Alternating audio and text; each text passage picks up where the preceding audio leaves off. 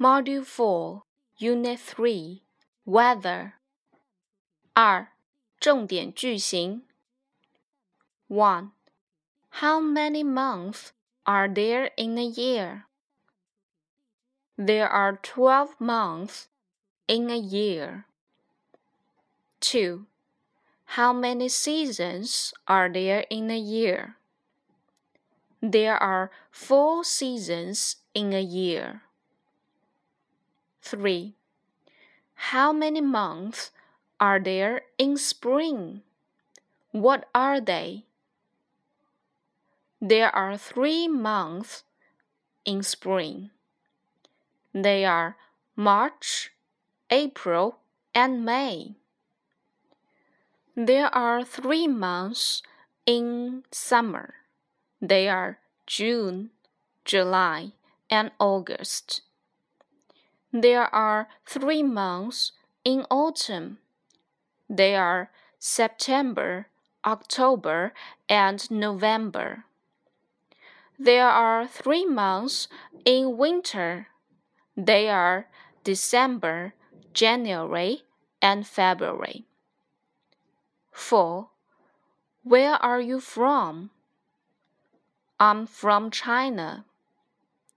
5. How's the weather in January? 或者也可以说 What's the weather like in January? It's cloudy, windy, cold, and dry. 6. Which month is between March and May? April. Which month is after June? July. Which month is before December? November.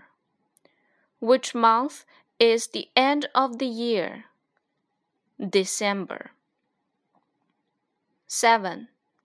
When is Christmas? It's in December. It's on the 25th of December. 或者也可以说 It's on December the 25th. 8. Which month is your favorite month? Why? My favorite month is August because summer comes in August. I like swimming in the sea and eating ice cream in August. 9.